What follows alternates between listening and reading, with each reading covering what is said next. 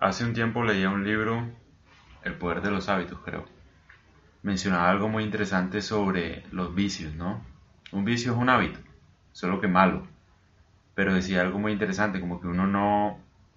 O sea, el cerebro de uno no distingue entre un hábito bueno y uno malo. Para el cerebro sigue siendo lo mismo. Es decir, uno solamente sustituye el hábito.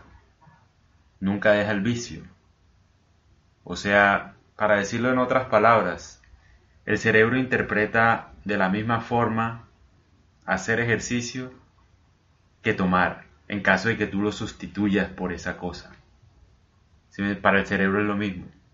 Obviamente, para el organismo no es lo mismo, ¿no? Hay hábitos buenos que te ayudan a progresar y que no hacen daño a tu cuerpo. Por el contrario, te ayudan a comprender mejor la realidad, como por ejemplo leer o tocar un instrumento. Desarrolla una nueva habilidad y desarrolla nuevo como que un nuevo aprendizaje en el cerebro, ¿no? Pero hay hábitos malos como fumar, por ejemplo, o el trago, o la droga en general, que trae consecuencias a largo plazo en las neuronas, en el sistema neurológico, inmunológico, en el sistema respiratorio, etc. Lo interesante de todo esto es que, bueno, bien decía el libro, El poder de los hábitos, decía que uno nunca o sea, uno no deja un vicio, sino que lo cambia por otro. Y así funciona.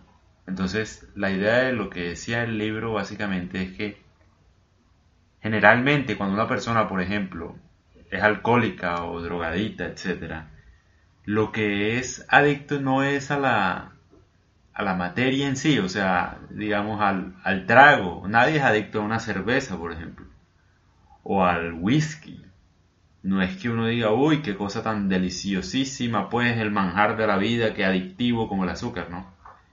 Eh, cierto que no, nadie. O el tema de la cocaína o la heroína. Generalmente la sustancia no es la, la que es la, la adictiva, sino lo que nos hace sentir es lo que es adictivo. Es decir, uno nunca es adicto a las cosas, sino a la sensación que nos permiten ese tipo de cosas. O sea, cuando uno está drogado, cuando uno está tomando, etcétera, uno no es adicto al, sabor propio de, de, las cosas, sino a las emociones del momento, que nos permiten alejarnos un poco de la realidad, de nuestro tormento, de nuestros problemas, que nos permiten tal vez sentirnos queridos.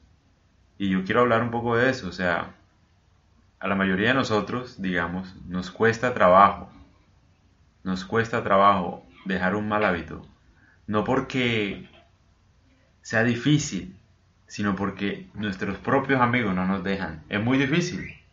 Ponte a pensar una persona que sale todos los fines de semana a tomar con sus amigos.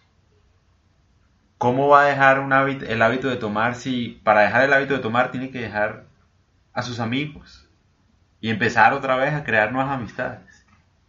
Entonces es difícil, o sea, increíblemente lo que uno lo detiene a la hora de eliminar malos hábitos son las amistades. Uno no es adicto a fumar, sino a la sensación de fumar. Es decir, que se nos permite como calmar la ansiedad, como olvidarnos por un segundo los problemas, o no olvidarnos, pero al menos pensarlo de manera diferente, o no sé, como... No puede uno enfrentarlo solo, ¿no? Necesita tener algo en la mano para poderlo hacer. Bueno, lo mismo pasa con todo, ¿no? Y yo quiero incentivar a la gente que para romper un hábito primero, voy a hacer varios podcasts de esto, pero lo más interesante de este va a ser que para dejar un hábito lo primero que hay que dejar, o bueno, tener en claro es por qué uno lo está haciendo. Te lo aseguro que la persona que sale todos los fines de semana a tomar, no lo hace porque sea adicto a tomar, o adicto a la rumba, es adicto a sentirse feliz, adicto a sentirse querido por los demás, apreciado por los demás. Tal vez si su familia lo invita todos los viernes a estar en la casa, deja de salir con sus amigos porque ya habrá, digamos, logrado cierta satisfacción haciendo, tal vez buscando lo que buscaba con sus amigos, ahora lo tiene con su familia, entonces lo deja. Deja el trago, básicamente. O sea, para ir al, al fondo del asunto de los malos vicios hay que ver por qué uno lo está haciendo. Y eso solamente lo sabe la persona que, generalmente lo hace. ¿Y por qué digo que dejar esos malos hábitos? Porque al fin y al cabo lo que hacen a largo plazo es hacerte daño a uno mismo y hacerle daño a los demás. Entonces primero uno debe pensar, este hábito que yo hago me hace bien a mí, a mi salud mental, física, espiritual. Si no me sirve para nada de eso, debería desecharlo. Y también hay que pensar, este hábito que yo tengo, ¿le hace bien a los demás? ¿A mi familia? ¿Le hace bien? ¿A mis amigos le hace bien? Si no le hace bien, entonces debería desecharlo. Ahora, siempre tener en cuenta que lastimosamente, para dejar un vicio toca dejar algunos amigos detrás. Es triste, pero es así. O sea, si tú probablemente tienes vicios malos es porque tienes generalmente amigos que comparten el mismo vicio. Y lastimosamente la sociedad no quiere que dejes esos vicios. Porque ponte a pensar, tú tendrías los mismos amigos si le quitas el trago, por ejemplo. Si le quitas la droga, por ejemplo, tendrías los mismos amigos. ¿Compartirías con ellos si no hubiera droga ni trago? ¿Es posible pasarla bien con ellos sin eso? Si no es posible, tal vez el problema sea tus amigos no te dejan, no te dejan dejar ese vicio. Y, no te van a ayudar igual. O sea, hay, un tema y es que la gente no se pregunta eso, ¿no?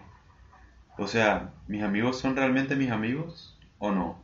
Si yo quito el trago, ¿seguirían siendo mis amigos? Si yo quito la plata, ¿seguirían siendo mis amigos? Si yo quito la droga, ¿seguirían siendo mis amigos? ¿Sí o no? Si la respuesta es no, pues ya sabes qué es lo que tienes que hacer, ¿no? Entonces, ese es el tema. O sea, la sociedad a veces, la misma sociedad no nos deja dejar los vicios. Y es hasta que... Y hay otra cosa, ¿no? Que antes de decir lo que iba a decir, hasta que uno no enfrenta una enfermedad grave, uno no deja un vicio. Eso, eso es lo que quería decir. Que a veces no necesariamente uno necesita sustituir un vicio como decía el libro, porque si tú te pones a pensar, a veces llega una enfermedad terminal y te toca dejarlo, sea lo que sea. Ahí no lo sustituye por nada prácticamente, te obliga a dejarlo porque ves la gravedad del asunto y lo dejas.